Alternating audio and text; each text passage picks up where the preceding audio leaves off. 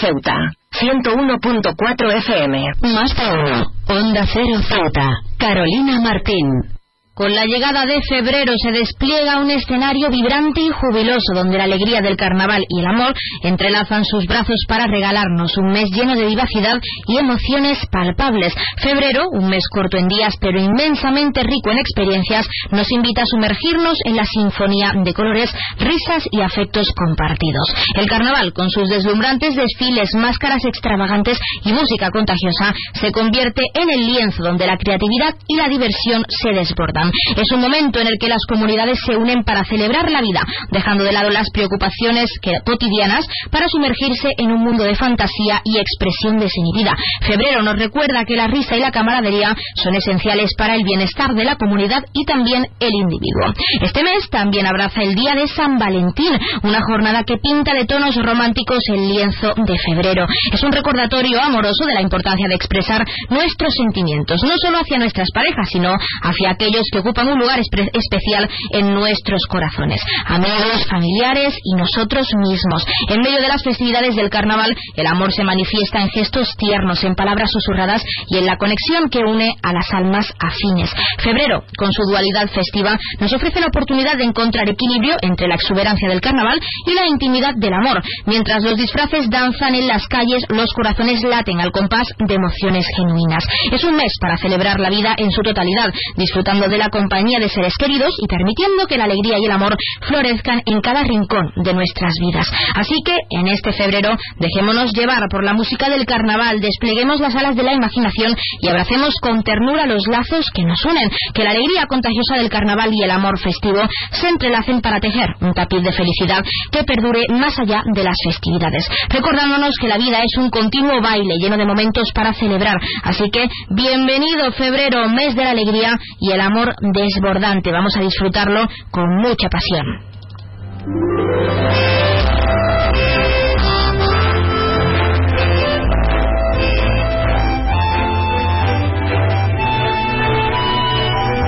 Buenas tardes. Arrancamos el programa de este jueves 1 de febrero y lo hacemos hablando de la alegría y el amor que desborda este segundo mes del año. Nosotros arrancamos ya con una nueva edición de nuestro programa Más de Uno Ceuta. Vamos a desconectar como cada día por un rato con un programa que viene cargado de temas interesantes.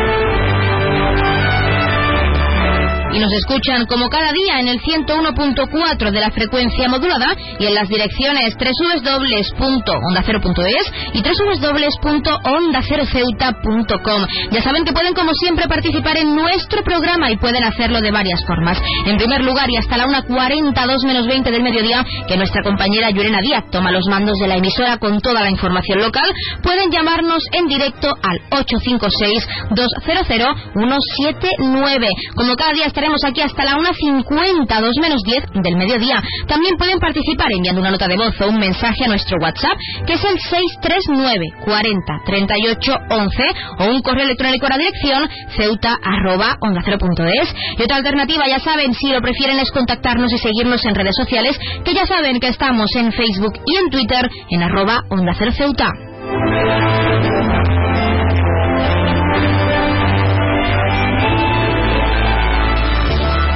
Contarnos si les gusta más el carnaval o si esperan esa festividad de San Valentín. ¿Cómo se plantean acoger este mes tan especial e incluso si enero se les ha hecho demasiado largo? Que no es la primera vez que oímos que enero parece haber durado todo el año entero. Ya saben que también pueden participar para felicitar a un ser querido que cumpla años, dedicarle una canción o incluso pedirnos su tema favorito para que suene durante unos minutos en nuestro espacio. Porque como siempre les decimos, queremos escucharles con nuevas canciones canciones, géneros musicales, experiencias, recetas, anécdotas, lo que quieran contarnos, ya saben que queremos que nos hagan partícipes de su vida diaria. Así que anímense y llámenos.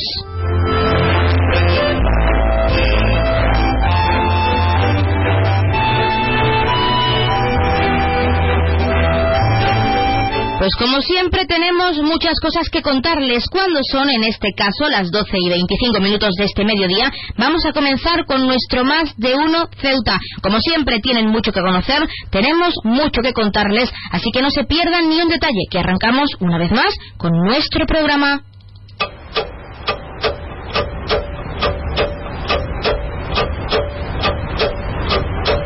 Y arrancamos, como siempre, conociendo la última hora. La ciudad autónoma ha presentado el cartel que representará el Carnaval 2024. El autor, Andrés Peña, ha querido plasmar, dice, las tradiciones ceutíes a través de símbolos y colores vivos que animen, además, a participar en todas las actividades. Así que, en este día 1 de febrero, damos el pistoletazo de salida al Carnaval ceutí.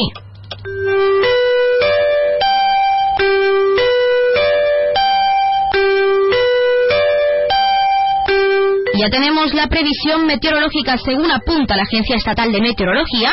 Para la jornada de hoy tendremos cielos cubiertos con probabilidad de chubascos, temperaturas máximas que alcanzarán los 17 grados y mínimas de 15. Ahora mismo tenemos 17 grados y el viento sigue soplando de levante.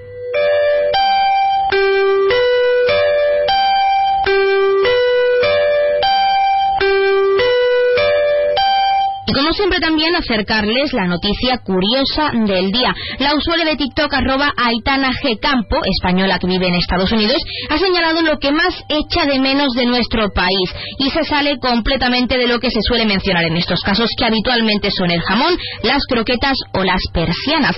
¿Qué es lo que más echo de menos de España viviendo en Estados Unidos? Yo me he ido a vivir fuera otras veces y lo que más he echado de menos ha sido jamón, chorizo, el fuet, incluso platos que se preparan con estas cosas como el cocido, croquetas de jamón, etcétera. Empieza contextualizando. Pues no, lo que más estoy echando de menos en Estados Unidos es el café. No he probado un café tan malo en mi vida, el café y la leche, porque es que es como si le echasen café al café agua. ¡Qué asco! exclama. Normalmente en España me echo esto de café y el resto de leche, dice mostrando que la mayor parte del vaso es leche y que en Estados Unidos es justo al revés. Pues aquí me echo esto de café y esto de leche. Pero es que un día me fui a echar un vaso de leche sola, qué asco la leche, qué asco, fatal. Yo no sé si soy la única, si es solo en Minnesota, si alguien me podría decir dónde tomar un café bueno, porque de verdad qué asco. Es que a la cafetería que vaya da igual. Es asqueroso, asqueroso, insiste. En los comentarios son muchos los que le da la razón a la usuaria. Por ejemplo, una persona dice, confirmo, nunca encontrarás un café bueno en Estados Unidos. Y otro, por eso le ponen 3 kilos de azúcar para compensar el sabor. Ya saben que pueden contarnos si han visitado Estados Unidos o incluso si viven allí o tienen pensado hacerlo, pues si prueban el café les gusta o si de hecho con este consejo, que este vídeo que se ha hecho viral por parte de esta usuaria, van a pensárselo dos, dos veces e incluso llevarse su café por si acaso.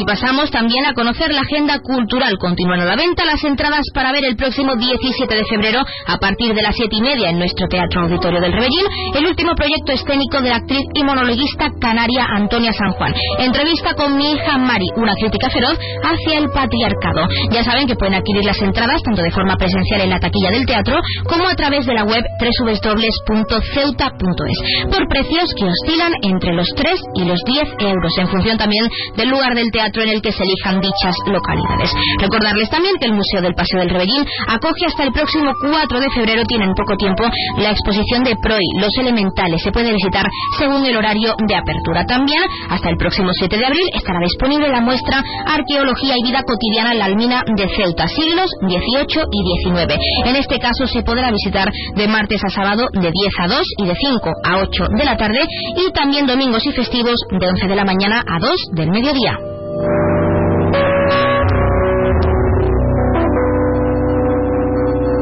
También, como es costumbre, contarles qué ocurrió un día como hoy. En 2003 ocurre el accidente del transbordador espacial Columbia en la reentrada a la atmósfera, causando por desgracia la muerte de sus siete tripulantes. En 2005 se descubre la relación entre la ingesta de grasas saturadas y el incremento del colesterol LDL, el perjudicial, por determinadas reacciones químicas existentes en el hígado. En 2009 un tornado en Málaga causa graves daños materiales. En 2013 se inaugura en Londres el edificio más alto de la Unión Europea Europea hasta la fecha. Y en 2023, el año pasado, el cometa C22E3ZTF, apodado popularmente como cometa verde, alcanza su máxima aproximación a la Tierra. Descubierto en el año 2022, se espera que sea visible en gran parte del mundo. La última vez que este cometa se aproximó a la Tierra fue hace aproximadamente 50.000 años.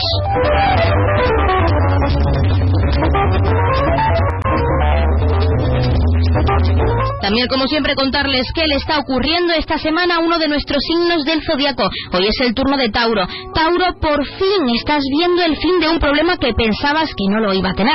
Han descubierto, has descubierto, que tu cabeza es tu peor enemigo y a veces necesitas de que algo o alguien te dé un empujón para ver la realidad. Tu cabecita es capaz de verlo todo negro cuando en realidad no hay nada de lo que quejarse. Esta semana has intentado y debes seguir intentando por ti mismo obligarte a ver las cosas tal y como son. Sobre todo, tienes que valorar y apreciar mucho más cada esfuerzo que hace cierta persona por tenerte en su vida. Y en tu vida también tienes que apreciar todo lo que haces tú y lo que hacen el resto, porque es muy importante para centrarte y para conseguir esa paz mental que tanto llevas buscando.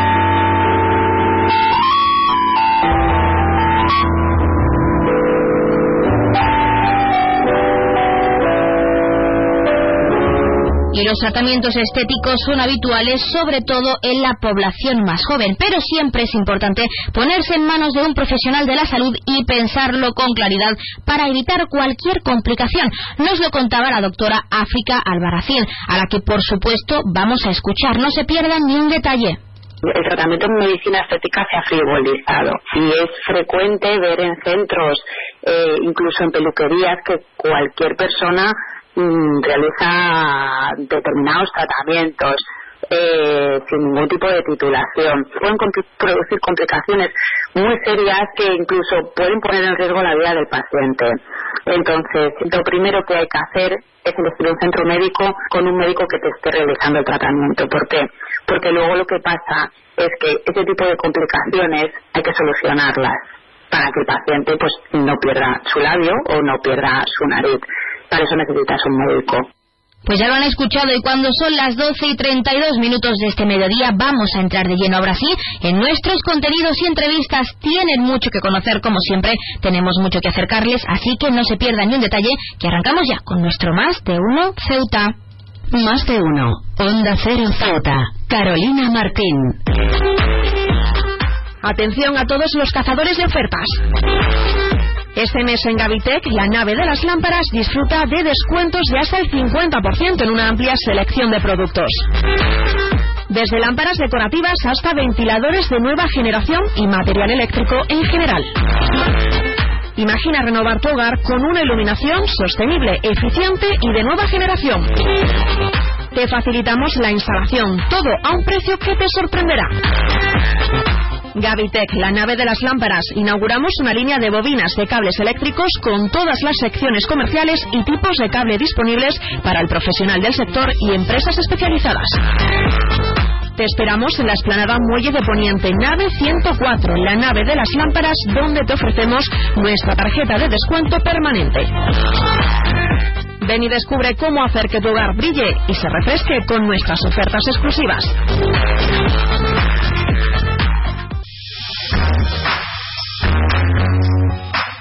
Aguas de Ceuta les recuerda a sus abonados que tienen a su disposición la oficina virtual donde podrán realizar múltiples gestiones, controlar sus facturas, consumos, realizar sugerencias o reclamaciones, modificar la domiciliación bancaria, activar o desactivar la recepción de sus facturas en formato papel. ACEMSA dispone además de una app en la cual podrán realizar avisos de averías, reclamaciones y disponer de acceso a diferentes links relacionados con nuestra empresa. Desde ACEMSA le recordamos nuestros teléfonos gratuitos 24 horas 910 21 56 y el 629 20 98 25 de mensajería WhatsApp y Telegram.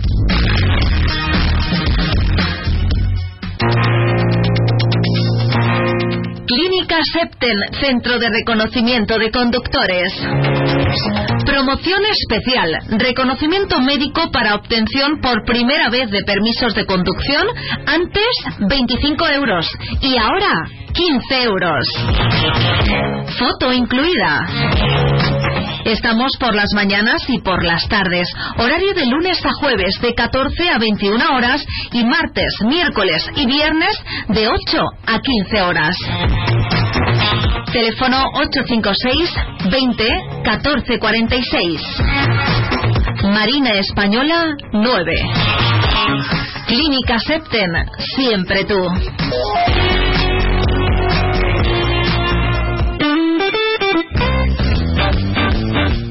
Mueco Ceuta, como siempre ofreciendo a nuestros clientes un buen servicio y buenos productos. Dormitorios juvenil y de matrimonio, baños, salones, sofás, cocinas, especialidad en armarios empotrados y vestidores al gusto del cliente. Puertas tanto de paso como de cocina que podrás personalizar. Mueco Ceuta, en ampliación Muelle de Poniente, Avenida Reyes Católicos y Loma Margarita. Mueco Ceuta, nuestro objetivo, la satisfacción de nuestros clientes.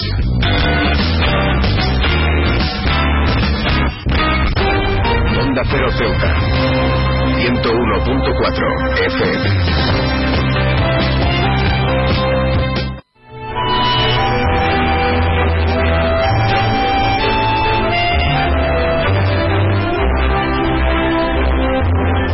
Continuamos con nuestra sección de barriadas, donde, como ya saben, conocemos las necesidades de los puntos clave de nuestra ciudad. En este caso tenemos con nosotros a Abdelkamil Mohamed, que es el presidente de la Asociación de Vecinos de la barriada Príncipe Alfonso.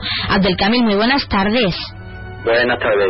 ¿Qué tal? Bueno, tenemos que hablar de un tema que preocupa sobre todo a los vecinos y vecinas de la barriada, que es la de los autobuses, porque ya sabemos que se limitó el servicio por los recientes sucesos en la barriada. ¿Cuál es la situación actual, Abdelkamil?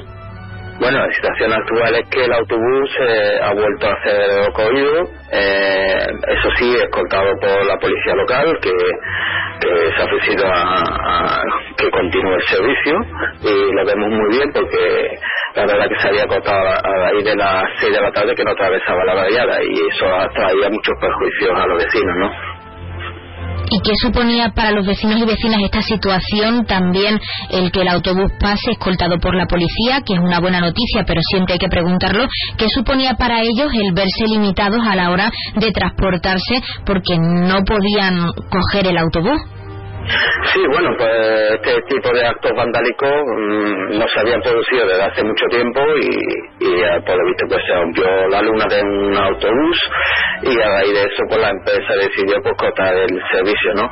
Eso ha traído muchos perjuicios a los vecinos porque muchos vecinos se tienen que desplazar bastante lejos, por ejemplo, que los deje en la zona del puente Quemadero y tenga que desplazarse hasta las casas nuevas o la calle Fuerte o la calle Este, pues suponía pues alrededor de unos 1.500 2.000 metros que tenían en pleno invierno, sobre todo eh, la gente que utiliza, eh, los vecinos que utilizan el autobús, sean gente mayor, entonces era un perjuicio bastante grande. Eh, que se nos molestó mucho de que se tomase radicalmente por un acto vandálico que se cortase de raíz eh, el problema, ¿no? Y salimos en nota de prensa diciendo que no, que era ilógico que por un acto vandálico de quizás una persona pues paguen 9.500 a 10.000 10.000 personas, ¿no? Eh, esa situación no tenemos que, que seguir. Bueno, el gobierno no, puede ir haciendo estas cosas de decir, bueno, si pasa algo con el servicio de basura, pues lo cortamos. Eh, pasa algo con el autobús, pues lo cortamos. Vamos a lo fácil, ¿no? Y lo fácil pues perjudica a la gran mayoría en beneficio de, de, de esa minoría que causan estos actos vandálicos, ¿no? Eh, lo vemos bien de que, de que se haya devuelto el autobús y que no se vuelva a repetir. Estamos concienciando por parte de la acción de vecinos, estamos concienciando también a, los vecinos, haciendo llamamientos en las redes sociales eh, para que, estos actos no vuelvan a suceder, que están perjudicando a la barriada y pueden y también causan un peligro tanto al conductor del autobús como a, los usuarios del autobús que yo no quiera que alguna pedrada pues cause alguna tragedia, que pierda el control del conductor, cualquier cosa, se estrella el autobús, una tragedia, ¿no? Entonces, pues aquí también quisiera aprovechar para hacer un llamamiento a todos los vecinos, sobre todo a los jóvenes, eh, que la autobús se tiene que respetar los servicios básicos que se, que se hacen aquí en la variada, que se, eh, que, se respeten, ¿no? Porque con lo poco que tenemos encima con estos actos eh, más nos quitan, pues, pues vamos de mal en peor, ¿no? Y eso no, es posible, no, no permitiremos por parte de esta asociación y lucharemos con toda, con toda la fuerza para intentar que, que la variada siga adelante y siga avanzando hacia adelante, no retroceder. De hecho, como tú mismo nos has comentado, la Asociación de Vecinos lleva bastante tiempo luchando y de hecho seguir luchando en este año 2024 que acaba de empezar, como quien dice, para mejorar la calidad de vida de esa barriada. Como también nos has comentado y nos gustaría preguntarte, como presidente de la Asociación de Vecinos, ¿qué reivindicaciones vais a poner sobre la mesa, además de hacer ese llamamiento para acabar con los actos vandálicos en la barriada? Bueno, nosotros, como siempre hemos insistido desde que estoy en el puesto de presidente, pues eh, siempre hemos pedido más seguridad, ¿no? Que, que se normalice eh, la seguridad, que haya presencia policial. Luego también se ha dejado eh, de lado un poco el tema del, del centro cívico que se iba a, a, construir en la zona de las caracolas o el antiguo mercado que está abandonado, que no los vecinos no tienen donde hacer cualquier tipo de acto o actividad tenemos un local de la asociación que es bastante pequeño y no podemos hacer actividades con, los vecinos. Estamos hablando de 1.500 personas que no tienen un sitio donde, podamos eh, realizar actividades. También eh, nos han dejado mucho de lado el tema de las infraestructuras. Eh, Príncipe todavía necesita la renovación de infraestructuras básicas, saneamiento potable, iluminaria, etcétera. ¿no? Eso se ha dejado un poquito de lado. Nos prometían muchos proyectos, hemos la prensa te salían con sí anunciando proyectos que si la hidrográfica que si el plan integral que si tal que eso se ha quedado estancado absolutamente no Abdelkami, ¿y qué te trasladan los vecinos? Que también es muy importante en cuanto a sus necesidades, porque como tú mismo nos has comentado, son reivindicaciones que lleváis arrastrando desde hace bastante, desde hace bastante tiempo. De hecho, desde principios del pasado año 2023, por poner una fecha cercana a la actual. Pero, ¿qué te trasladan los vecinos al ver que esa situación, en cuanto a esa mejora en las infraestructuras y la seguridad, entre otras cosas, se refiere, pues no, no avanza, como tú nos has comentado? Pues sí, no avanza por parte del gobierno de la ciudad. Yo creo que el príncipe es parte de eh, parte de la ciudad y, se tiene que, hacer y realizar los mismos servicios y las mismas inversiones que se hacen en el resto de la viada. Hay, hay zonas como por ejemplo el centro que cada poco pues, están renovándolo, cambiando estatuas y cambiando los setas, ¿no? Y aquí en el príncipe, pues para que te cambien algo, pues tenemos que, que, que tirarnos un montón de tiempo haciendo solicitudes, escritos y, y también, también un punto importante que nos me piden los vecinos son puntos de iluminaria. Hemos, llevamos años eh, entregando a las consejerías correspondientes escritos sobre peticiones de luz y ya tenemos eh, ubicados todos los puntos porque nos lo trasladan los vecinos y es una petición que llevamos también muchos años y que no y que no nos facilitan esos puntos nuevos de luz. Hay zonas donde hay personas mayores viviendo y necesitan esa, esa iluminaria. También la iluminaria lo que evita que se acometan actos vandálicos, actos delincuenciales y, son peticiones que nos hacen. Los vecinos, pues mm, estamos eh, a lo mínimo, el mínimo servicio, mínimo de limpieza, mínimo de estamos a mínimo, ¿no?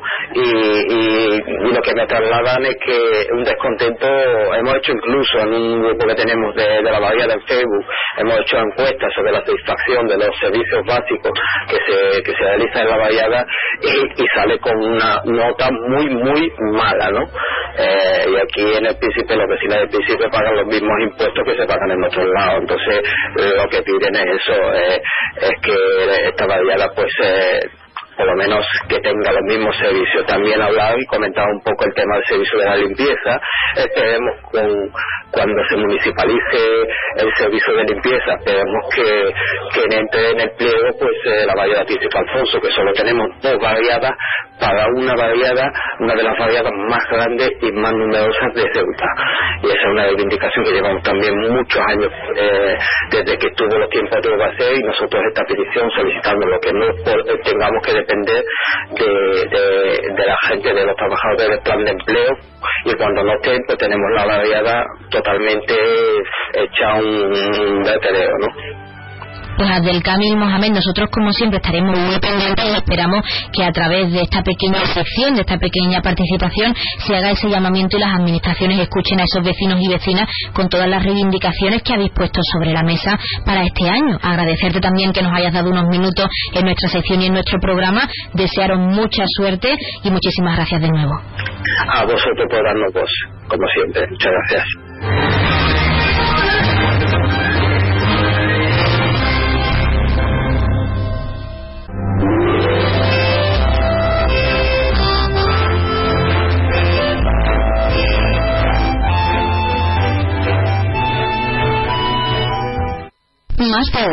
Onda Cero Ceuta. Carolina Martín. ¿Ya has sentido la satisfacción de crear algo con tus propias manos? Bitmap. Protección y vestuario laboral, herramientas, electricidad, calefacción, ventilación, ladrillos, aislamiento, maderas y paneles, jardín, baños. Eres lo que haces. Bitmap. La imaginación es libre. ¿Cuál es tu proyecto? Reparar, construir, fijar y montar, crear, sellar, especialidades. Bitmap, la tienda profesional de la construcción. Cementos y materiales de construcción en Ceuta en Muelle Alfau. Teléfono 956 51 71 17. Bitmap. Tu hogar es un reflejo de tu personalidad. Si eres de los que se duermen con las noticias, aquí eso de despertar interés se nos da bien. Nos acompaña Pedro Sánchez. He tratado siempre de, cumplir con mi palabra. ¿Y por qué nos ha mentido tanto entonces, presidente? Señor Feijóo, buenos días. ¿Está usted insinuando que la dirección de correos ha tenido algún interés en que no se repartieran a tiempo los votos por correo? Pocos se atreven a preguntar lo que todos queremos saber, pero en Onda Cero contamos con más de uno. Si escuchar lo mismo de siempre te cansa, despiértate con Alsina. Más de uno con Carlos Alsina. De lunes a viernes desde las 6 y siempre que quieras en la web y en la Onda Cero, tu radio. Nuevo concesionario Citroën con un nuevo equipo, un nuevo espíritu y una nueva experiencia. Ahora tu nuevo concesionario oficial Citroën en Ceuta, en Borras y Ballesteros. Preparado para ofrecerte el mejor servicio y la mejor atención en todo momento. Nuevo concesionario oficial y servicio técnico Citroën en Ceuta, en Borras y Ballesteros, Avenida España, número 26.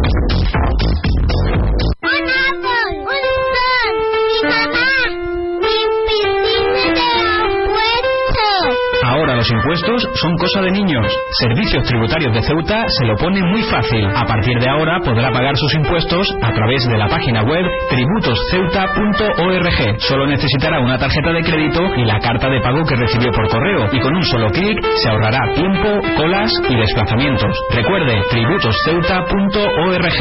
Servicios Tributarios de Ceuta, Ciudad de Ceuta. Nuevo horario de caja de 8 de la mañana a 2 de la tarde. Cero Ceuta. 101.4 FM.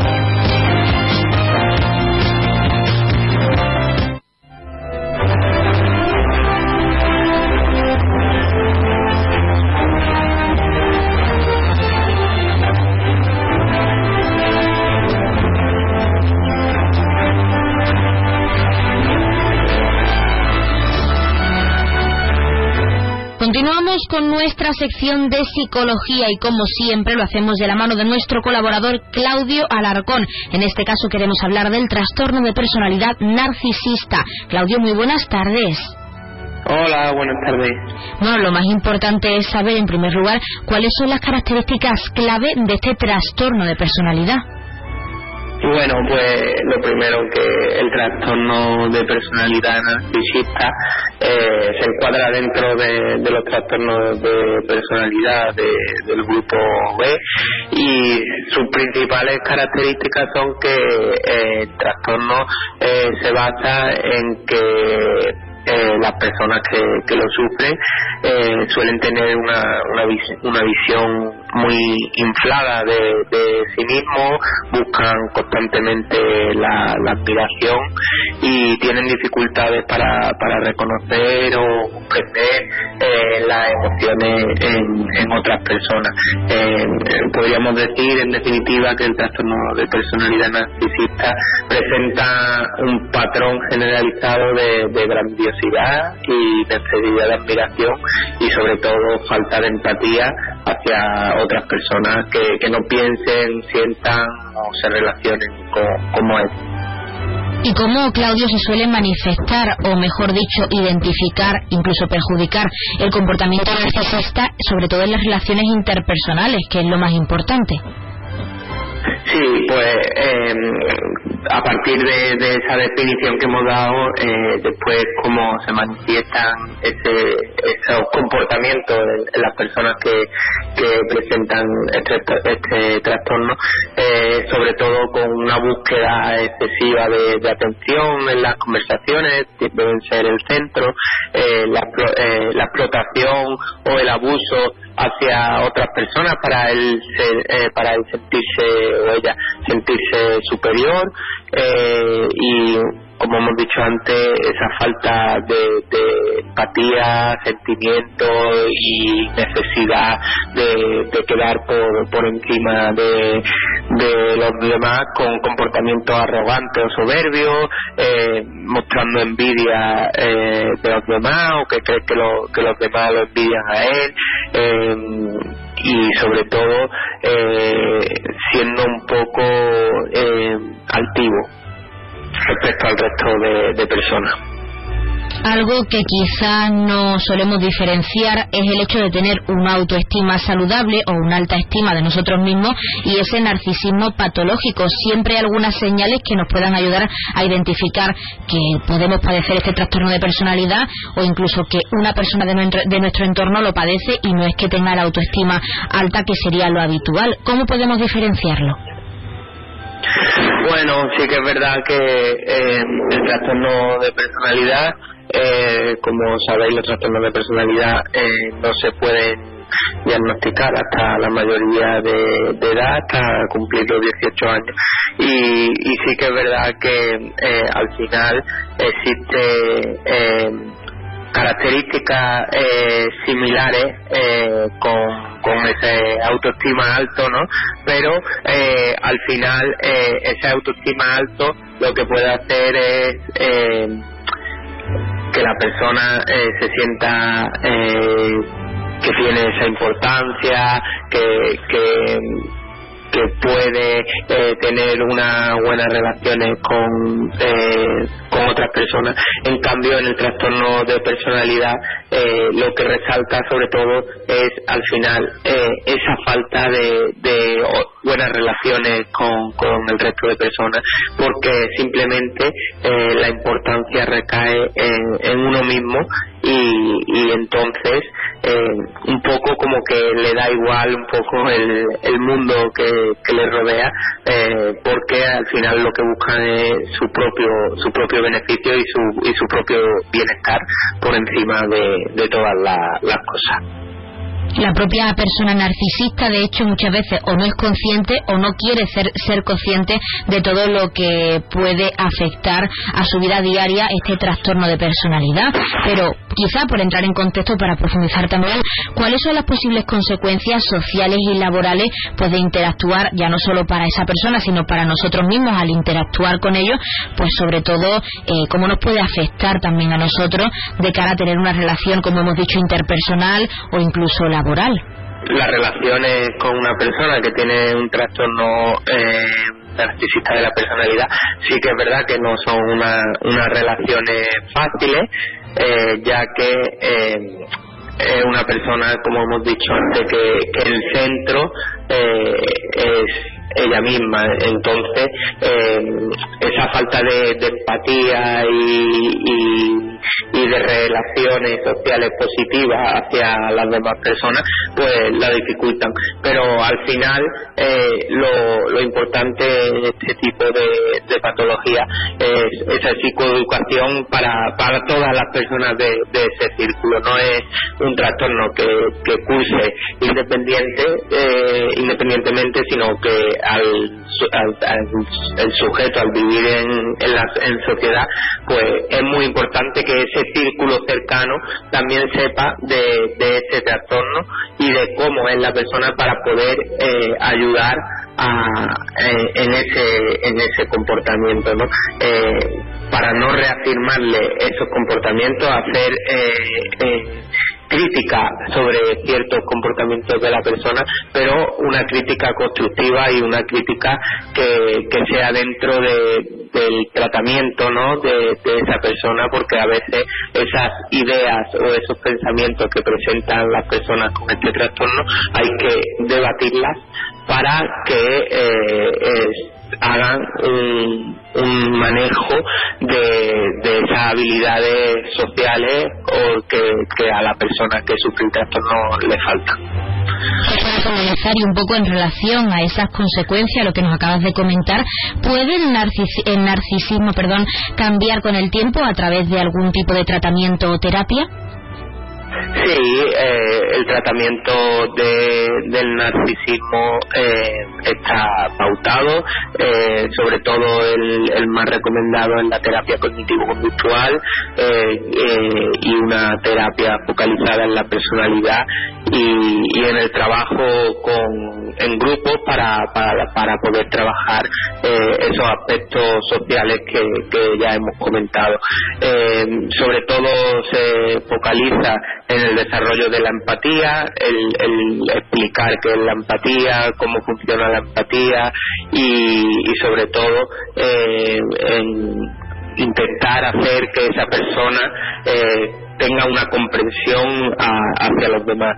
También se trabaja mucho la, autoestima, eh, y por último también se trabaja el manejo de la crítica y, la vergüenza porque al final sí que es verdad que cuando eh, trabajas con, una persona que presenta un trastorno eh, de la personalidad eh, al final esa esa imagen de prepotencia de ser el centro cuando va rascando rascando pues muchas veces se encuentra que, que en el fondo lo que hay es una personalidad débil y que utiliza muchas veces esa, esa arma como, como defensa.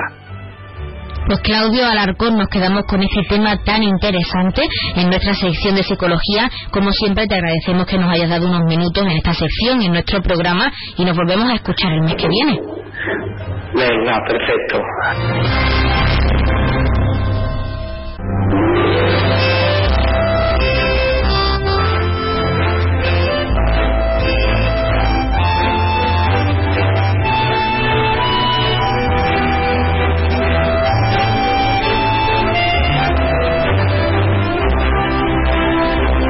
Nosotros, como siempre, nos estamos acercando a la una del mediodía. Son las 12 y 57, casi 58 minutos. De hecho, oficialmente son las 12 y 58 minutos de este mediodía. Y como ya saben, a esta hora, la una en punto, les dejamos en primer lugar con nuestros compañeros de Madrid que les acercarán tanto las noticias de última hora a nivel nacional de lo que ocurre en nuestro país, como las noticias de interés a nivel internacional de lo que ocurre en el mundo y con el objetivo de que siempre los mantengamos informados, de que siempre conozcamos la actualidad y lo que ocurre más cerca de nosotros. Y hablando de eso también, como cada día, les dejaremos con nuestros compañeros de Andalucía y con toda esa información a nivel regional. Ya saben que regresamos con la segunda parte de nuestro Más de Uno Ceuta, con más contenidos y entrevistas en directo, a partir de la 1 y 10, una 12 minutos. Como siempre de la, de la mejor compañía, que es nuestra compañera Yurina Díaz, quien nos acercará ese pequeño avance, esos titulares, de cara a toda la información local que se está cocinando para acercárselo también a nuestros oyentes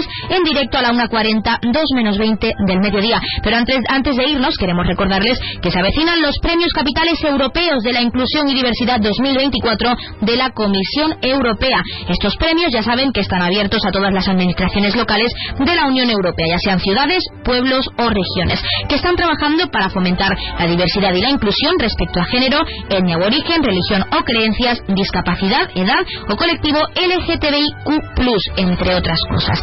En este caso, como, en, eh, como novedad, consiste en dos categorías, administraciones locales o regionales con menos de 50.000 habitantes y administraciones locales o regionales con más de 50.000 habitantes. Además, se concederá un premio especial a las iniciativas enfocadas a promover ciudades seguras y libres de violencia para las mujeres. El plazo continúa abierto hasta el próximo 15 de febrero. Aún les queda tiempo, así que anímense y prepárense, preséntense para estos premios que al final lo que pretenden es fomentar la inclusión y la diversidad. Ahora sí, les dejamos con nuestros compañeros. Volvemos enseguida.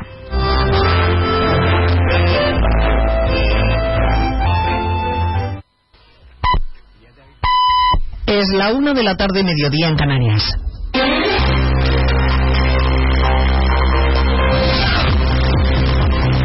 Noticias en Onda Cero. Buenas tardes, avanzamos algunos de los asuntos de los que hablaremos con detalle a partir de las 12 en Noticias Mediodía, empezando en Cataluña porque el presidente Per Aragonés acaba de declarar oficialmente la emergencia por sequía. Más de 200 municipios y casi 6 millones de personas están afectadas por las restricciones de agua ante la alarmante falta de este líquido. Barcelona, Marcos Díaz. En esta primera fase de emergencia se limita a 200 litros por persona y día el consumo de agua. El presidente de la Generalitat, Per Aragonés, en todo caso, ha enviado un mensaje de tranquilidad. La sequera La sequía se superará, pero estamos en una nueva realidad climática en la que probablemente habrá más sequías respecto a la pasada década y serán más intensas y periódicas. Doncs eh, amb més intensitat i amb més periodicitat. También se reduce en un 25% el agua para usos industriales y recreativos, se limita hasta la mitad a la destinada a la ganadería y se reduce en un 80% el consumo de agua para la agricultura. Pues a partir de las dos estaremos en Bruselas, el epicentro de la actualidad de la mañana. En la capital comunitaria se celebra el Consejo Europeo de los 27 que han conseguido que Hungría desbloquee la ayuda de 50.000 millones de euros para Ucrania. Coincidiendo con esa cumbre, los agricultores europeos han llevado sus tractores a las puertas del Parlamento para reclamar una nueva regulación más justa para el campo. Las asociaciones españolas se han sumado a la Sonora Tractorada. Es importante estar hoy aquí. La COA nos hemos desplazado un grupo de agricultores y agricultoras de la organización para estar presentes en este proceso de movilización que tiene que ser la unidad de los agricultores europeos reivindicando un mercado justo y unos precios justos para agricultores y ganaderos. El gobierno de Macron trata de aplacar las protestas en su país con medidas de ayuda que va a detallar hoy mismo el primer ministro galo. Aunque sus transportistas siguen en pie de guerra y tratan de nuevo de bloquear con sus camiones los pasos fronterizos en España, problemas también en la frontera con Portugal y movilizaciones y tractoradas en Castilla y León. Redacción en Valladolid, Roberto Mallado. Los agricultores portugueses han cortado desde primera hora la A62 en la frontera en Salamanca y la circulación se ha tenido que desviar por la carretera nacional. Tractoradas también de nuevo en las provincias de León, Valladolid o Zamora capital.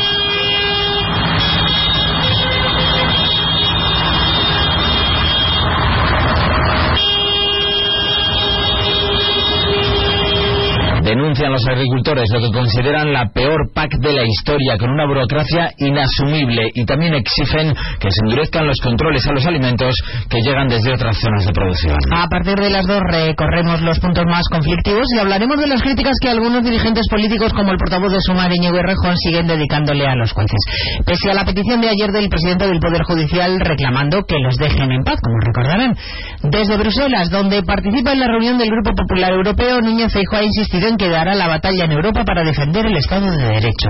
No son buenos tiempos para España, no son buenos tiempos para el Estado de Derecho, pero nosotros no vamos a dar ni un solo paso atrás y vamos a defender el Estado de Derecho de nuestro país y vamos a trasladarle a la Unión Europea, a la Comisión y al Parlamento Europeo que Europa no puede permitirse que la cuarta economía del euro esté cuestionando los pilares esenciales, fundacionales de la Unión Europea. La policía investiga la denuncia por presuntos tocamientos de un profesor a alumnos en un colegio de Málaga. Los niños tienen apenas 6 y 7 años. Redacción en Málaga, Blanca Lara. El profesor dependiente de uno de los centros escolares de la capital malagueña, dependiente de la Fundación Victoria, ha sido ya despedido por esos presuntos tocamientos y conductas indebidas con varios alumnos de entre 6 y 7 años. La Fundación Victoria ha manifestado su colaboración con la Policía Nacional y con la Justicia, señalando su celeridad en la protección a menores. La Policía Nacional ya ha abierto una investigación contra el profesor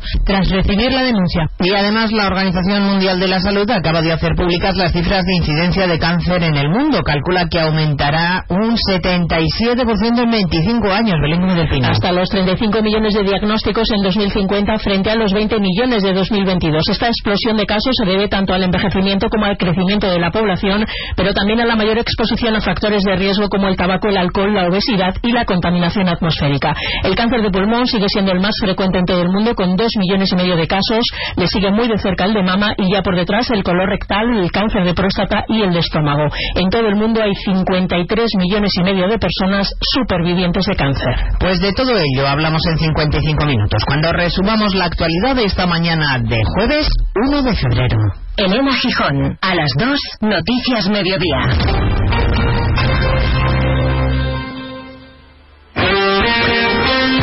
Este jueves la liga se juega en Radio Estadio. A partir de las ocho y media de la tarde y con el primer puesto en juego, duelo de vecinos. Getafe Real Madrid. Los azulones asentados en la zona tranquila de la tabla. Escollo que debe salvar un Real Madrid que quiere regresar a lo más alto de la clasificación. Este jueves vive la liga en Radio Estadio. Con Edu García. Te mereces esta radio. Onda Cero, radio.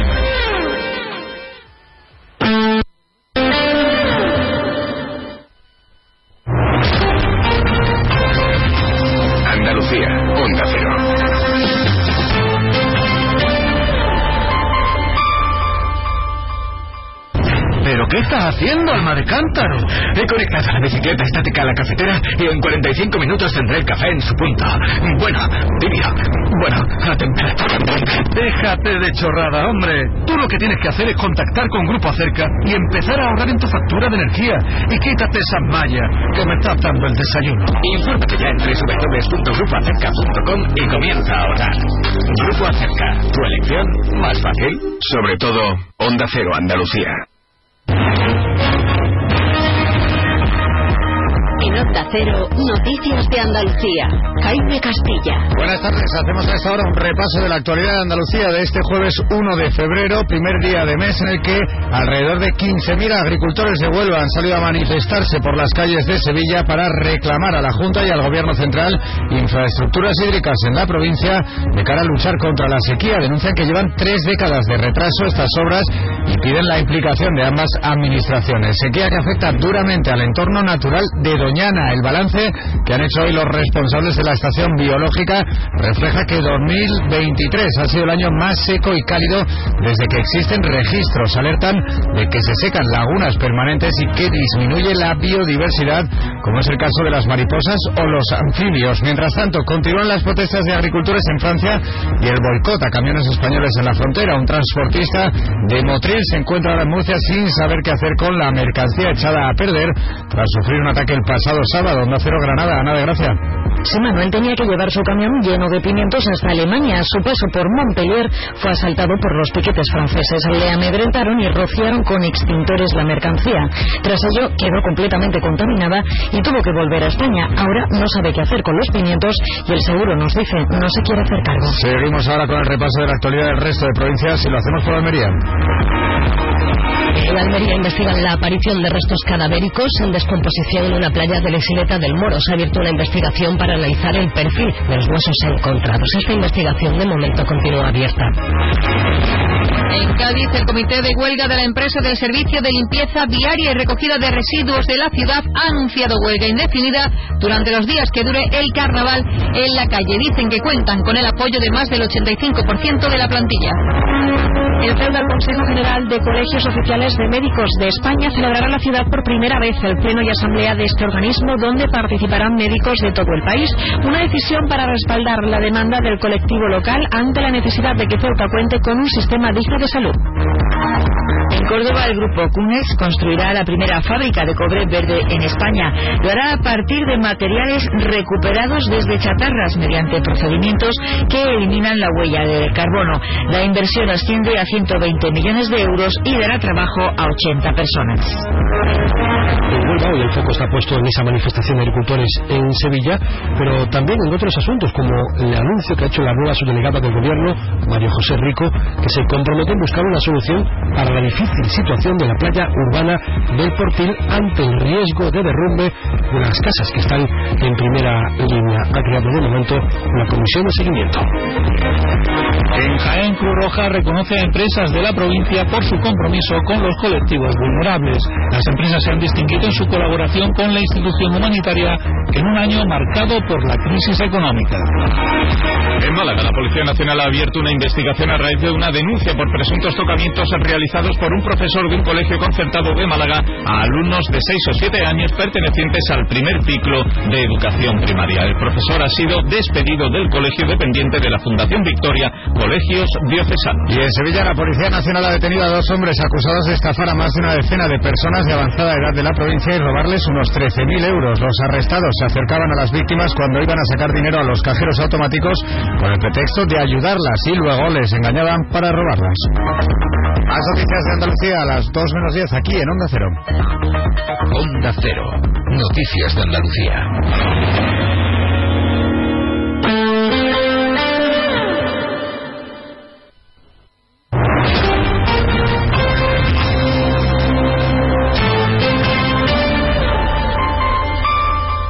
Onda Cero Ceuta, 101.4 FM. Más de uno. Onda Cero Ceuta. Carolina Martín.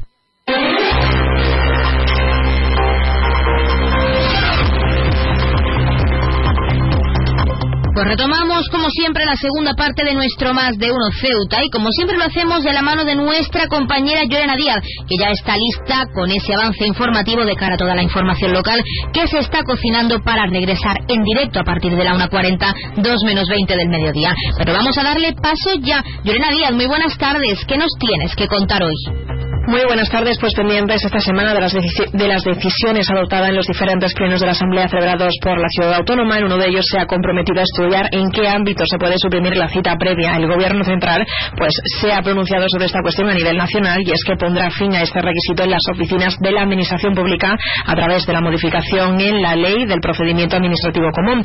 Y es que el ministro para la Transformación Digital y de la, fundación, de la Función Pública, José Luis Escriba, trasladaba esta cuestión en el Congreso.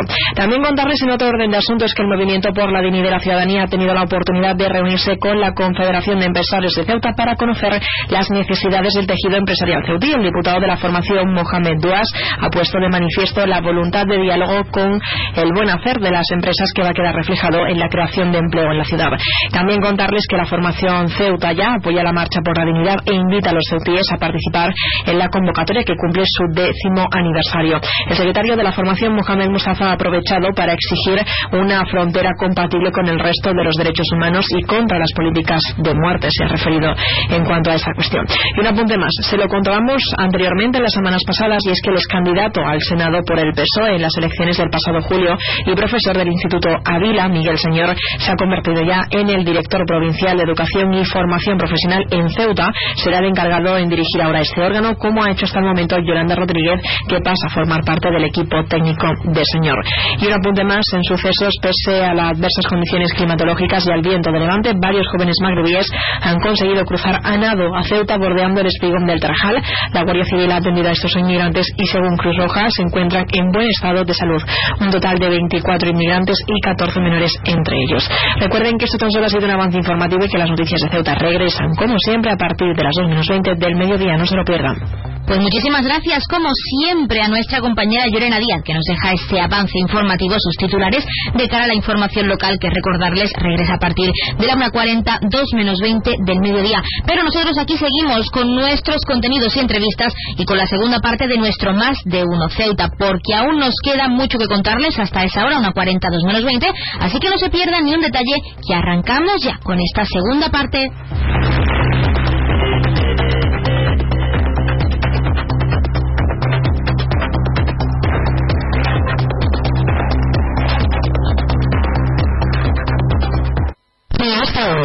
Onda Cero Ceuta. Carolina Martín.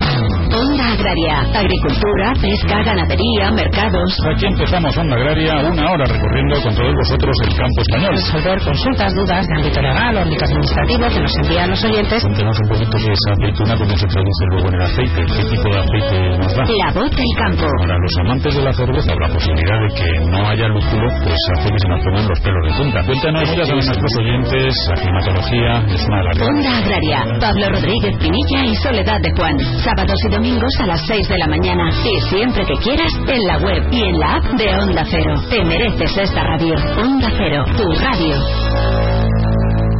Los fines de semana cuidamos de nuestras mascotas con Carlos Rodríguez. Vamos con las consultas, ya sabéis que nos las podéis mandar de cualquier tipo, de cualquier animal, y ya está. Cuando el perro se anima mucho, el cachorro lo persigue y hasta le muerde en el costado y le arranca pelo. ¿Qué tengo que hacer con eso? ¿Por qué el gato mete los juguetes en el bebedero? ¿Qué le pasa a este sí. gato? Como el perro y el gato. Cuidaros mucho y como siempre, sois la caña de España. Sábados a las 3, domingos a las 2 y media de la tarde y siempre que quieras en la app y en la web de Onda Cero. Patrocinado por Menforsan, los especialistas en cuidados, higiene y cosmética natural para las mascotas. Te mereces esta radio. Onda Cero, tu radio.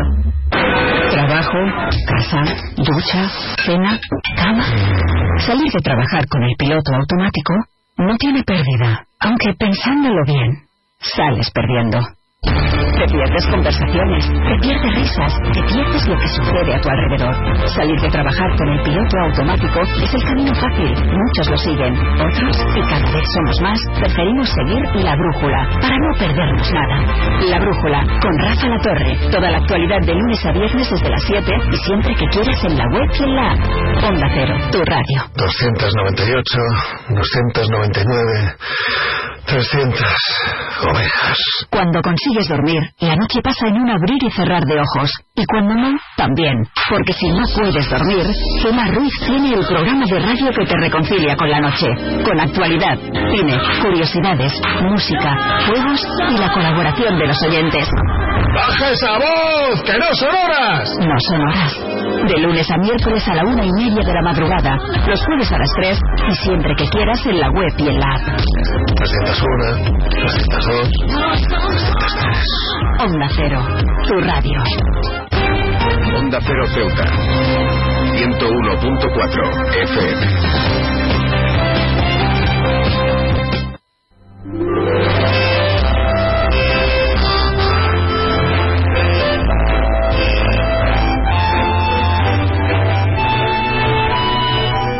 La Asociación Española contra el Cáncer llevará a cabo esta tarde sus cuartas jornadas contra el cáncer. Y tenemos que hablar de ellas, por eso tenemos con nosotros a la psicóloga de la entidad en Ceuta, Isabel Hernández. Isabel, muy buenas tardes.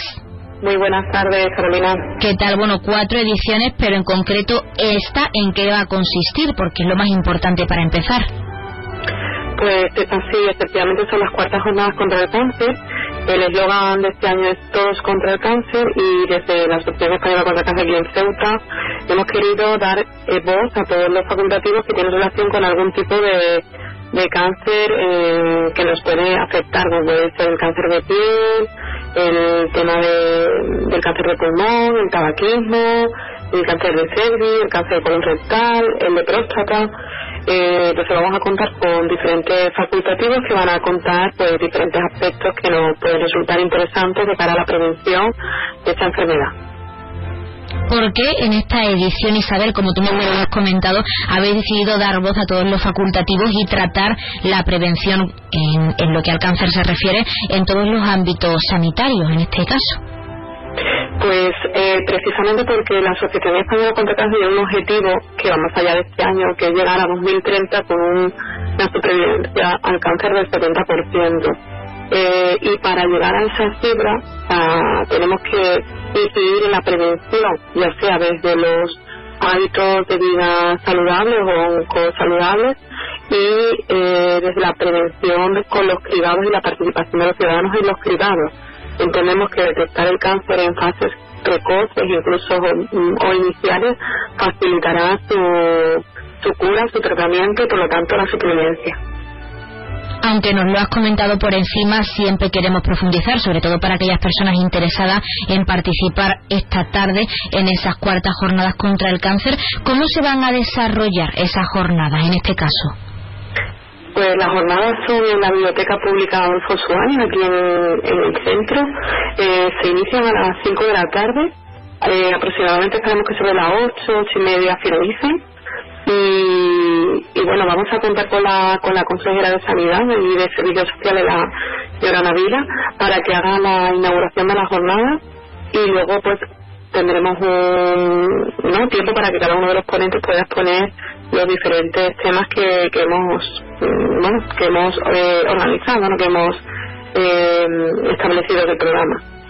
Empieza la doctora Guadalupe hablando del cáncer de piel y su prevención. El doctor Leopoldo, neumólogo de, de, Ceuta, eh, con el proyecto Casama, que es el cribado de cáncer de pulmón, que se está, eh, bueno, se está empezando a, a proyectar aquí en, España.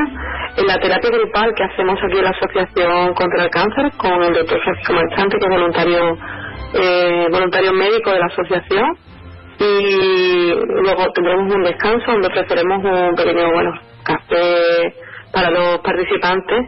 Luego contaremos con Pedro Ballesteros, oncólogo de la Clínica HC, para hablarnos del cáncer colorectal y su prevención. Luego el ginecólogo Pepe Ruiz para hablar de cáncer de cervix del cribado, de cáncer de cervix, del programa de cribado. Y finalmente estaremos con Vicente hablando de cáncer de próstata y vejiga, doctor Vicente. Para finalizar, sí que esperamos poder tener una mesa redonda donde podamos preguntar eh, ¿no? tener una participación un poco más activa del aforo y preguntar dudas que tengan sobre en relación a al cáncer con muchos temas a tratar y con un objetivo claro que es seguir concienciando a la población ceutí en la lucha contra el cáncer para que sigan eh, ayudando también a vosotros como profesionales a luchar contra esta problemática que por desgracia nos sigue afectando a toda la sociedad pero al ser la cuarta edición además de todos estos temas tan variados con los diversos especialistas que vamos a poder tener en esa biblioteca pública ¿hay alguna otra novedad Isabel? Bueno, eh, además de las cuartas jornadas, mm, el Día Mundial contra el Cáncer es el 4 de febrero. Entonces, eh, se van a realizar o se han ya organizado diferentes acciones. Una de las jornadas, porque para la asociación es importante la divulgación, el poder acercar información a la ciudadanía, ¿no? Y como forma de, movilizar. Eh, además de eso, tendremos mañana, día 2, un stand en frente de eh, bueno, por el Medellín, eh, donde vamos a divulgar información a la asociación y leer un manifiesto que, que se va a leer en todas las sedes ¿no? de, España. Y luego el, fin de semana, eh, con motivo de que el Día Mundial cae un poco con, con las jornadas de fútbol a nivel nacional, se ha organizado por los equipos tanto oficiales de primera como otros equipos de otras categorías profesionales de juego eh, ponerse un brazalete verde en, simbolismo de la esperanza no el brazalete en este brazalete de luto no se suelen poner los jugadores cuando hay que que bueno que pues que, que en vez del negro pues que pongan el verde en para visibilizar la lucha contra el cáncer Isabel, nos has hablado de la importancia de seguir concienciando a la población, pero queremos preguntarte, porque son cuatro ediciones de esta jornada tan interesantes, tan significativa, ¿crees que la ciudadanía ceutí es consciente de esa lucha que lleváis a cabo los profesionales en el ámbito sanitario y también de la importancia de seguir concienciándose sobre esta enfermedad? Nosotros, la asociación y todo el equipo técnico y de la Junta, eh, siempre que hablamos sobre la prevención, estamos en, con la idea de que nos tenemos que acercar a los ciudadanos, que, que tiene que ser un tú a tú, donde resolvamos miedos, donde eh, podamos romper la barrera del miedo a hacerse un cribado, ¿no? Una mujer, en este caso que pueda hacer un cribado, de participar en el cribado de mama o de cervix, en, la población general con el cáncer colorectal. Eh, las personas tienen que tener la información. Cuando uno tiene información y cuando uno tiene sus dudas resueltas, tiene más posibilidades de moverse, movilizarse hacia eh, participar en los cribados o incluso mm, y su vida, ¿no? Hacer cambios en su vida que pueda ayudarnos a prevenir esta enfermedad. Por lo tanto, eh, las jornadas tienen un sentido importante. Los medios de comunicación soy increíblemente eh, potenciadores de que los mensajes lleguen a todos y siempre estamos muy agradecidos de que nos, que nos hagáis participar en, en todos vuestros ¿no? en, programas y, y, para nosotros es importante ¿no? el divulgar que es una enfermedad que tiene un factor también eh, de, de, control, ¿no? que la persona puede tener unos mejores hábitos de vida o participar en los cribados en el caso de detectar lo antes posible la enfermedad para aumentar esa supervivencia, ¿no? que, que esta enfermedad pues mm, no acabe, ¿no? no, no tenga estas estadísticas tan, tan mortales en este país.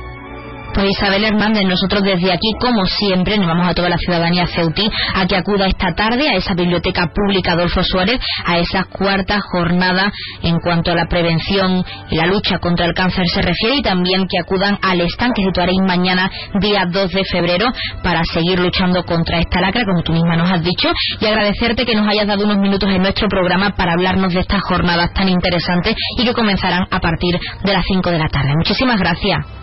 A vosotros, muchísimas gracias, buenas tardes.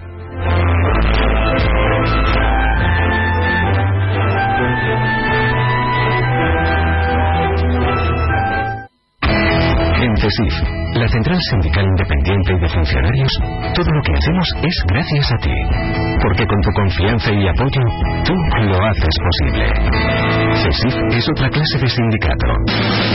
Independiente y profesional, transparente y cercano.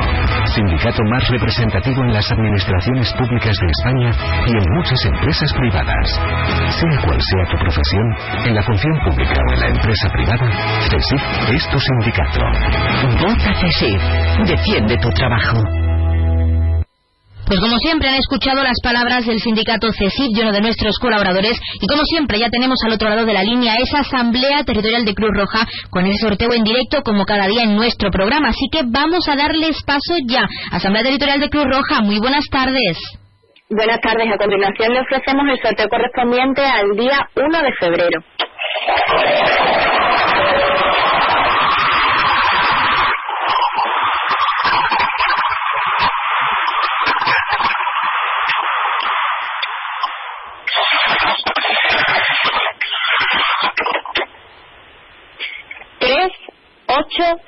380 Felicitaciones a los ganadores, un cordial saludo y hasta mañana.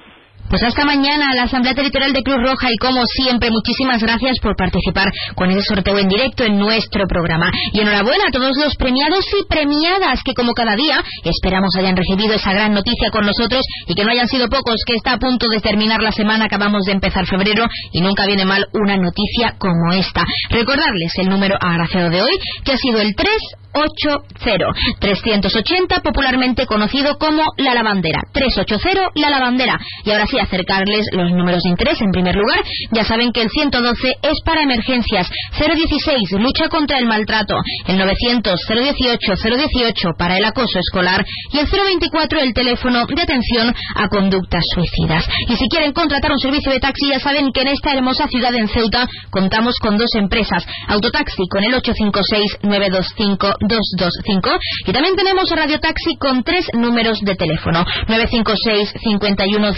5406 956 51 5407 y 956 51 5408 también, como es costumbre, acercarles las farmacias de guardia disponibles para hoy, jueves 1 de febrero. Tendremos en horario diurno disponibles la farmacia Partida en el Paseo del Rebellín número 7 y la farmacia Pérez Rubio en la Avenida San Juan de Dios número 7 también. Y en horario nocturno, como siempre, tendremos disponible esa farmacia de confianza, la farmacia Puya, situada, como ya saben, en la calle Teniente Coronel Gautier, número 10, en la barriada de San José. Como siempre, hemos acercado esos números de interés y esas farmacias de guardia junto al sorteo en directo como es costumbre y también queremos dejarles como siempre con algo de música para que desconecten, para que se relajen unos minutos y regresamos enseguida con la recta final de nuestro más de uno Ceuta. No se vayan todavía que aún nos queda mucho por contarles.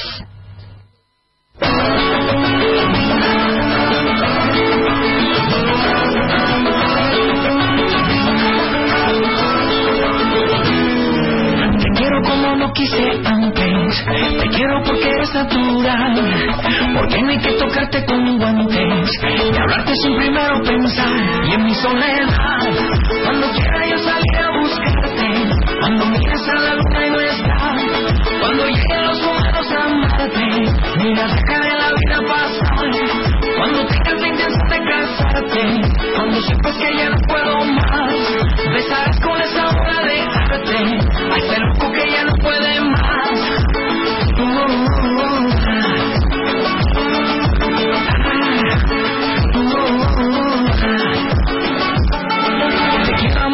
pueda amarte y darte lo que te pueda dar. Las flores y las cosas de antes. La vida que aún está por llegar y en mi soledad. Cuando quiera yo salir a buscarte. Cuando miras a la luna no está. Cuando lleguen los humanos a amarte. Mira, dejaré la vida pasar. Cuando tengas la intención de casarte. Cuando sepas que ya no puedo más. Besarás con esa obra de arte. A este no puede más. Uh,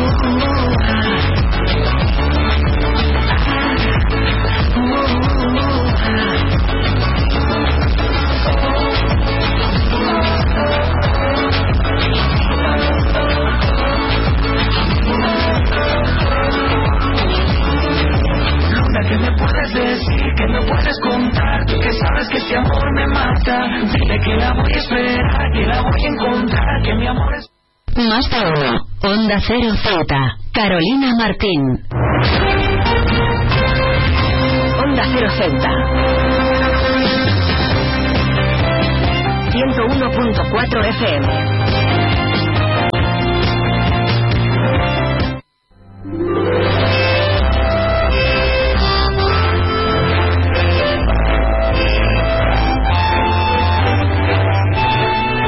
El Colegio Oficial de Médicos de Ceuta ha organizado diversos eventos para poder celebrar el Consejo General de Colegios Oficiales de Médicos. Y para hablar de este hito histórico para la ciudad, tenemos al presidente de esta entidad ceutí, Enrique Roviralta. Enrique, muy buenas tardes. Muy buenas tardes. ¿Qué tal? Bueno, en primer lugar y para entrar en contexto, ¿qué es, en qué consiste exactamente este Consejo General? Bueno, el Consejo General es una corporación de derecho público que representa a toda la profesión médica española ante las distintas instituciones y organismos nacionales e internacionales. Eh, se compone de una comisión permanente con un presidente, que actualmente presidente del Consejo General el doctor Tomás Cobo. Después tiene eh, reunido en Asamblea General a todos los presidentes de los distintos colegios de médicos de España y además una serie de representantes de, de, de- de los distintos aspectos, sectores de la profesión, a través de vocalía, como puede ser atención primaria, o puede ser hospitales, o pueden ser administraciones públicas, etcétera, etcétera. En definitiva, el Consejo General con sede en Madrid lo que hace es representar a la profesión médica y a todos sus colegiados y hablamos de cerca de 290.000 médicos de toda España, con lo cual es muy importante que este organismo, este importante organismo que ordena la profesión médica española, pues eh, haya recalado en Ceuta para celebrar el pleno y el- la asamblea general de este consejo. Hablando de eso, y como tú mismo nos has comentado, Ceuta este año es la protagonista de ese Consejo General, que supone que sea la elegida para celebrar dicho encuentro y para seguir visibilizando pues las necesidades que tenemos en cuanto a la sanidad en la ciudad. Bueno, lo primero, como anfitrión de, que somos, el Colegio Médico de Ceuta, todo un honor, ¿no? Que el máximo organismo médico, eh, que por cierto cumple, ha cumplido recientemente un siglo de historia, pues decida venir a Ceuta a celebrar eh, el máximo o la máxima el máximo acto que es una asamblea general donde se toman decisiones eh, sobre la profesión médica de calado nacional e internacional. Eh, pero lo más importante, de, al margen de las cuestiones administrativas, es que eh, lo hacen como, como bien has dicho, como apoyo, como, como solidaridad hacia la difícil situación que está atravesando la sanidad de Ceuta. En definitiva, los médicos de toda España vienen aquí a, apoyarnos a los médicos de Ceuta que saben que lo estamos pasando mal, pero sobre todo a los pacientes y a la ciudadanía de Ceuta eh, para exigir, como, como está haciendo ya la ciudadanía, exigir y solidarizarse por una sanidad digna tenemos que hablar de cómo se va a desarrollar ese encuentro tan importante, ese Consejo General, antes de hablar de esas reivindicaciones que, por supuesto, el Colegio de Médicos de Ceuta pondrá sobre la mesa. Pero, en primer lugar, ¿cómo se va a desarrollar este encuentro que supone un hito, como decimos, para nuestra ciudad? Bueno, pues, lo primero hoy, a las ocho y media de la tarde, pues se va a hacer un acto homenaje en la Gran Vía al doctor Sánchez Prado, médico y alcalde, que todos sabemos que tiene una estatua frente al ayuntamiento, al Palacio de la Asamblea, y allí pues se va a rendir un homenaje, eh, una entrega una entrega de flores y una serie de discursos y yo creo que, que si estuviera vivo eh, probablemente es el homenaje que más le hubiera gustado ¿no? de sus compañeros al doctor Sánchez Prado que vienen de todos los puntos de España a reconocer su, lo que él representa ¿no? el legado de Sánchez Prado de, de sus valores mm, no tanto como político, porque nosotros venimos como Consejo Profesional de Médicos, sino por su valor como, como médico, que en su momento pues tuvo ese compromiso social con, con la ciudadanía y, con, y su cercanía a los pacientes.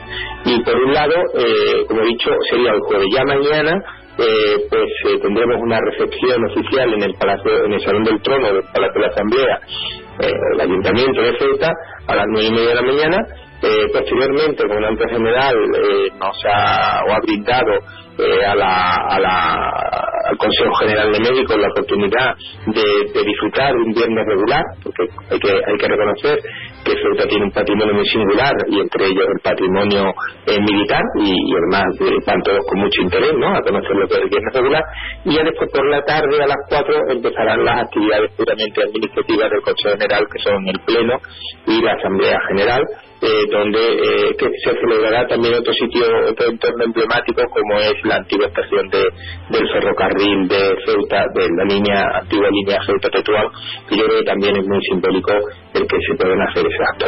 Y con eso, pues ya por la tarde, pues eh, disfrutarán, disfrutarán del poco tiempo que tienen, pero bueno, de unas visitas por la ciudad y que se vayan con ese buen sabor de boca. Ahora sí llega lo más importante y es incidir en esas reivindicaciones que el Colegio Oficial de Médicos de Ceuta va a poner sobre la mesa y pondrá también en concordancia con ese Consejo General para seguir mejorando la sanidad ceutí. Sí, exactamente. Eh, como he dicho al principio, al margen de los actos meramente administrativos muy importante por otro lado, ¿no? que desarrolla el Consejo General, porque como he dicho, eh, ordena la, la, profesión médica en Ceuta, en España, perdón, en España, y además es el interlocutor de la profesión médica con todas las instituciones nacionales e internacionales, eh, vienen para apoyar de forma decidida e incuestionable a, los médicos de Ceuta y sobre todo a los pacientes de Ceuta. Pues para finalizar, Enrique, y lo más importante también, en tu caso como presidente de la entidad Ceutí, ¿qué esperas de este encuentro tan importante y como que, como decimos, marca un antes y un después en lo que a la sanidad Ceutí se refiere? Bueno, yo espero que, que renueva conciencia, que los políticos tomen nota, las autoridades, y que, y que vean que, que si todos los médicos de España vienen aquí a apoyar a los pacientes de Ceuta, pues eh, ellos tienen que ponerse mano eh, a la obra y solucionar los problemas de los pacientes de Ceuta y mejorar la sanidad de Ceuta que de verdad que está pasando por una auténtica crisis sanitaria. Pues nosotros, como siempre, estaremos muy pendientes de esos actos que comienzan esta tarde a las ocho y media con ese homenaje al antiguo alcalde Sánchez Prado. Y queremos agradecer que nos hayas dado unos minutos, Enrique Roviralta, para hablarnos de todos estos actos y de lo que significa la celebración de ese Consejo General en Ceuta y que no sea el último, por supuesto. Muchísimas gracias. Muchas gracias saludos.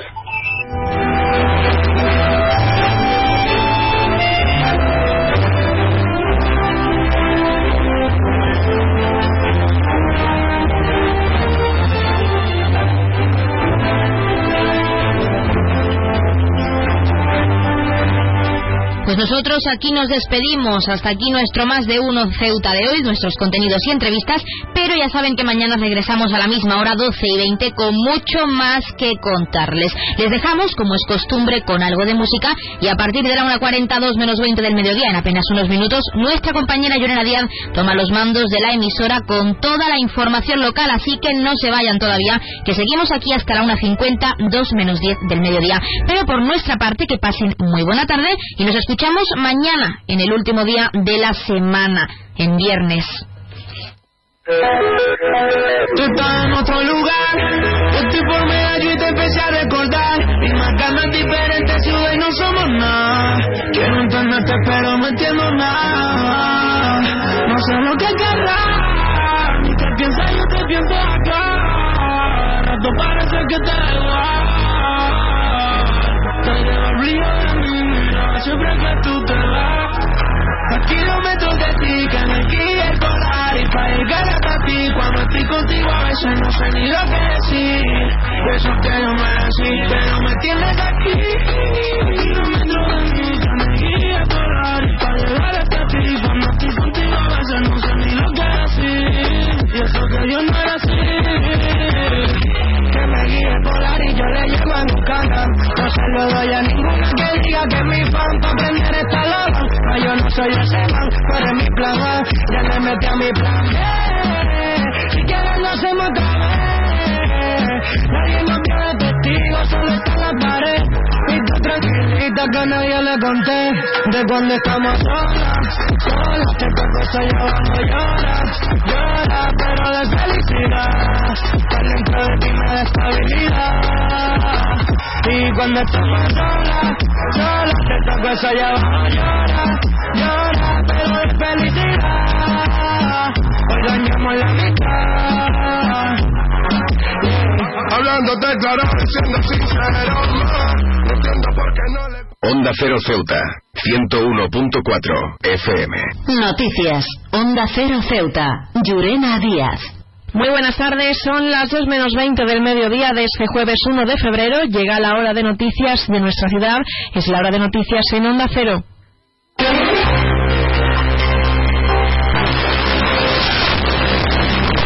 Comenzamos como siempre nuestro informativo recordando la previsión meteorológica y es que según apunta la Agencia Estatal de Meteorología para la jornada de hoy tendremos cielos cubiertos con probabilidad de lluvias. Temperaturas máximas que alcanzarán los 17 grados y mínimas de 15. Ahora mismo tenemos 17 grados y el viento en la ciudad sopla de levante. Servicios informativos en Onda Cero Ceuta. Pues entramos de lleno en nuestros contenidos. La delegada del Gobierno, Cristina Pérez, se ha remitido a las palabras del ministro de Asuntos Exteriores, José Manuel Álvarez, de este lunes para hablar de la aduana comercial y su puesta en marcha. Pérez ha dicho que el Ministerio de Asuntos Exteriores lleva este asunto de forma exclusiva, pero recuerda que España ha hecho los deberes y las negociaciones con Marruecos son buenas. Creo que hay que respetar a la eh, el gobierno de España ha hecho la tarea, sigue en su trabajo de negociación y de relaciones diplomáticas que afortunadamente son excelentes con el país vecino. Y sobre la sentencia por las devoluciones de menores a Marruecos en 2021, Cristina Pérez respeta las decisiones del Poder Judicial. Creo que hay que respetar a las instituciones, en este caso al Poder Judicial. Si el Poder Judicial ha emitido ese tipo de sentencia, pues habrá que respetarla y acatarla. Respeto absoluto a cualquier decisión de eh, los tribunales y, eh, en este caso, además, del órgano máximo de los, de los tribunales como es el Tribunal Supremo. Precisamente esta semana la ciudad autónoma se comprometía a estudiar en qué ámbito se puede suprimir la cita previa obligatoria actual.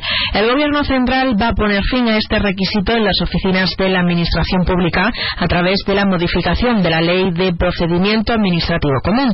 El ministro para la Transformación Digital y de la Función Pública, José Luis Escribá, trasladaba esta cuestión en el Congreso. Eso requiere un cambio normativo eh, para que esto esté claramente así. La verdad es que las prácticas son así, pero requiere un cambio eh, normativo en el artículo 14 de la ley Procedimiento Administrativo Común, del conjunto de administraciones públicas, para que quede claro algo que yo creo que es el uso en, en gran parte de administraciones es que eh, para interaccionar con la administración no hace falta tener una cita previa con carácter obligatorio. Para que esto quede claro y después sea más fácil desplegar todos los procedimientos para que el acceso de los ciudadanos a los servicios públicos sea por el canal que cada uno elija y que piense que es el más adecuado. Esta ley eh, hay que modificarla y veremos cómo la traemos al Parlamento y seguimos hablando de política, en este caso local, y es que el Movimiento por la Dignidad de la Ciudadanía se ha reunido con la Confederación de Empresarios de Ceuta para conocer las necesidades del tejido empresarial ceutín. El diputado de la formación, Mohamed Duas, ha puesto de manifiesto la voluntad de diálogo con el buen hacer de las empresas para que queden reflejado la creación de empleo en la ciudad. Este encuentro se enmarca dentro de la agenda de reuniones que la CC está teniendo con los diferentes agentes de la ciudad con el objetivo de diagnosticar las necesidades del empresariado local. Desde el MDIC agradecemos la invitación por parte de la Confederación y valoramos positivamente esta primera toma de contacto. Para nuestra formación política es de vital importancia cuidar al sector empresarial como parte del tejido productivo de la ciudad. Y Ceuta ya apoya la marcha por la dignidad e invita a los ceutíes a participar en la convocatoria que cumple su décimo aniversario. El secretario de la formación, Mohamed Mustafa, ha aprovechado para exigir una frontera compatible con el resto de los derechos humanos y contra las políticas de muerte. Esto es lo que ha dicho se cumplen 10 años de los deplorables sucesos del 2014, cuando todos y todas vimos cómo se disparaban pelotas de goma a personas que se ahogaban en el mar. 10 años de vergüenza, 10 años exigiendo verdad, justicia y reparación. También nos parece importante señalar el contexto internacional que nos está mostrando de manera descarnada el doble rasero existente a la hora de defender los derechos humanos y la vida. Esto nos obliga aún más a alzar la voz de nuevo. Queremos hacer un llamamiento a toda la población celtí. El sábado hay que estar en la calle defendiendo que ninguna persona es ilegal. Y la ciudad ha dado a conocer ya el cartel de presentación del conmemorativo del carnaval con el que pone así el pistoletazo de salida a los diferentes actos programados para la celebración de esta festividad. El autor, Andrés Peña, ha explicado los elementos de esta composición. Hay una figura principal que para mí representa el carnaval, una figura ambientada, he querido ambientarlo en los años 80, que coincide con mi época, yo estaba nacido en el carnaval. Y bueno, veréis que estaba tocando violonchelo, he querido suprimir esa figura típica de lo que es la guitarra y darle otra, otro tipo de orientación. Una figura que también creo que está, cabe perfectamente en, el ambiente, de, o cabe en la figura de tanto de los grupos de calle, de cabalgatas, como de agrupaciones. Y bueno, eh, eso principalmente como base principal. Y después también una cortina a modo de telón, dándole la apertura al carnaval de Ceuta, con las figuras, con las letras de, de carnaval de Ceuta, y, para darle identidad a la ciudad he escogido eh, la fachada principal del ayuntamiento, la parte central con la bóveda. Onda Cero Ceuta 101.4 FM. Más noticias en Onda Cero. Los consejeros de Sanidad del Partido Popular han exigido al Gobierno que habilite plazas para mil médicos de familia más al año. Una petición que ha sido elevada durante una reunión con la vicesecretaria de Sanidad y Educación del partido, Esther Muñoz. Los populares han señalado que el programa, perdón, que el problema de la falta de médicos viene de lejos y han criticado que pese a existir un plan de acción de atención primaria comunitaria 2021-2023 no se ha hecho En otro orden de asuntos, se lo contábamos las semanas anteriores, y es que el ex candidato al Senado por el PSOE en las elecciones del pasado julio, el profesor del Instituto Ávila, Miguel Señor, se ha convertido ya en el director provincial de Educación y Formación Profesional en Ceuta. Será ahora encargado de dirigir este órgano, como ha hecho hasta el momento Yolanda Rodríguez, que pasa a formar parte de su equipo técnico. También contarles el, que el Tribunal Constitucional ha fijado la doctrina sobre los requisitos necesarios para que las extradiciones a Marruecos sean acordes a la ley. Indica que pueden aprobarse entregas sin autorización de un juez cuando así lo contemple el convenio bilateral, como es el caso del acuerdo de España con el país vecino. Y un apunte más, hablamos de sucesos y es que pese a las adversidades climatológicas y al fuerte viento de levante, varios son los jóvenes magrebíes que han conseguido cruzar a nado a la frontera, la frontera del Trajal bordeando ese espigón hasta Ceuta en menos de 24 horas. La Guardia Civil ha atendido a estos inmigrantes.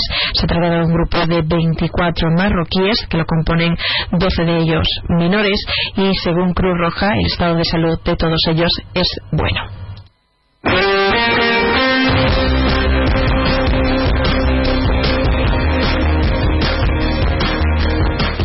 hablamos ahora de deportes, la agrupación deportiva Ceuta sigue reforzando la plantilla con los fichajes del mercado invernal. El club ha anunciado la incorporación del centrocampista Cristian Rodríguez como centrocampista y procedente del Castellón. La Real Federación de Fútbol de Ceuta celebra ya la primera jornada de actualización y reciclaje que tendrá lugar el próximo lunes 19 de febrero a las 4 de la tarde y hasta las 9 y media de la noche.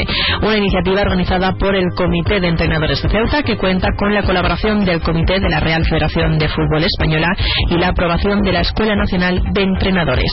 Miguel Rivera, David Chorro e Iván Chávez serán los ponentes y las inscripciones se pueden realizar a través de la página web Conformación www.rfef.es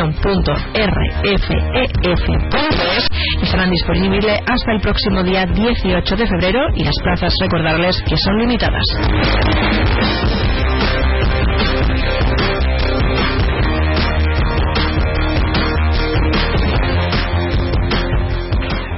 Noticias. Onda Cero Ceuta. Llurena Díaz.